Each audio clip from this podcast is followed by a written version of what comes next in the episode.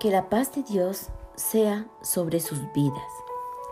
En el mundo tan conflictivo en que estamos viviendo, de peleas y violencia, el odio y la agresividad son situaciones de la actualidad. Aún en el matrimonio se ve esta violencia, pero a Dios no le agrada esto.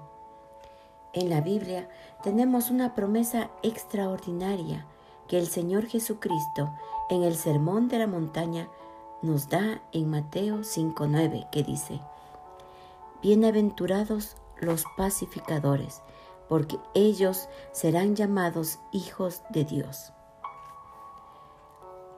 Somos llamados a la paz, no a la violencia, no a la guerra, no a la discordia. Oremos. Querido Dios, te pedimos perdón por tanta violencia que existe en el mundo entero. Ayúdanos para que esto no se pegue a, nosotros ni en nuestro hogar. Queremos vivir tomados de tu mano y disfrutando de la paz, el amor que tú has derramado sobre nosotros tus hijos. Amén.